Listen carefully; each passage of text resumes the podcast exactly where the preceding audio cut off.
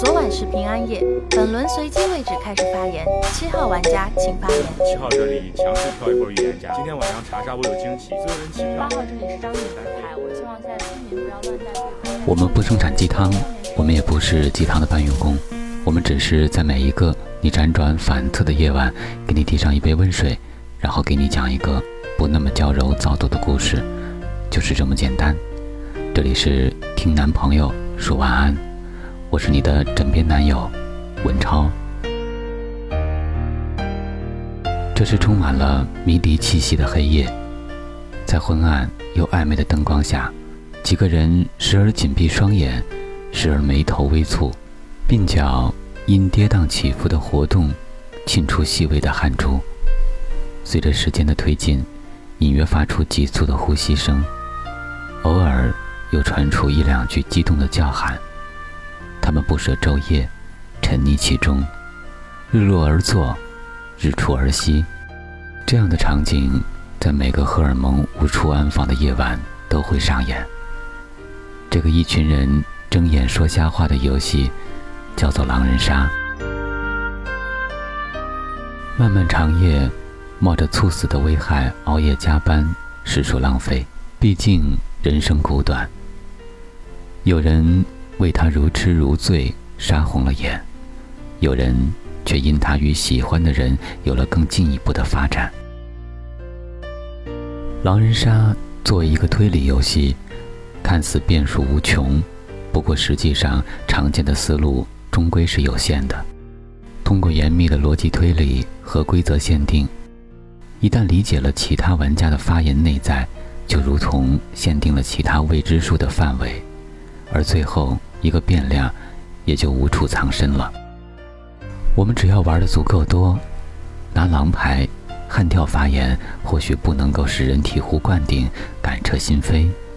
却一定能够做到逻辑滴水不漏，毫无破绽。拿民牌，或许一轮内不能精确地点出所有狼，却也八九不离十。玩一局游戏，也许会因被叫一句“高玩”而洋洋得意，十局之后只让人厌倦。因此，狼人杀似乎是一个越玩越没劲的游戏，很难留住资深玩家。可事实呢，恰恰相反。喜欢打狼人的人，总会越来越喜欢打狼人。很多时候，明明有很多工作要做，很多书要复习，明明就已经告诫自己说，狼人杀也无非就那么一回事儿，却还是在朋友只要说一句“开一局”，我们依旧会回复“马上到”。那为什么？我们依旧乐此不疲呢？难道找到狼，赢得游戏，真的能使我们在数以千计的局数后得到快乐吗？悍跳预言家，瞒天过海，又真的能使我们在习以为常后获得快感吗？恐怕未必吧。吸引我们玩下去的，其实不是狼人杀，而是一起玩狼人杀的人。狼人杀不是演技杀，不是推理杀，而是感情杀。它带着我们去认识一个又一个有趣的人，让我们在夜复一夜的游戏当中建立起微妙的感情。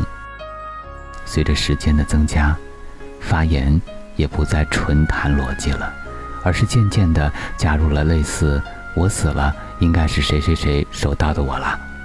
按照我对谁谁谁的了解，他这样的发言应该是什么什么身份了，甚至是出现了那谁不用藏了，我看你第一眼就知道你一定是狼了，严杀你。这样的发言也是醉了。记得在微博上有句话叫“始于颜值，陷于才华，忠于人品”。那么我想狼人杀，特别是面杀的魅力在于始于游戏。陷于友谊，忠于生活。在狼人杀这样一个高度不信任的战场上建立起来的，往往是现实生活中铁打的缘分。当然，狼人杀并不可能永远只跟同一批人玩，很多时候是两波熟人穿插组局。每当这样的情况出现时，双方对于自己熟人的那种深深的归属感值得玩味。记得某次我和关系最好的几个全都拿了狼牌，到半夜睁眼时，互相默契一笑。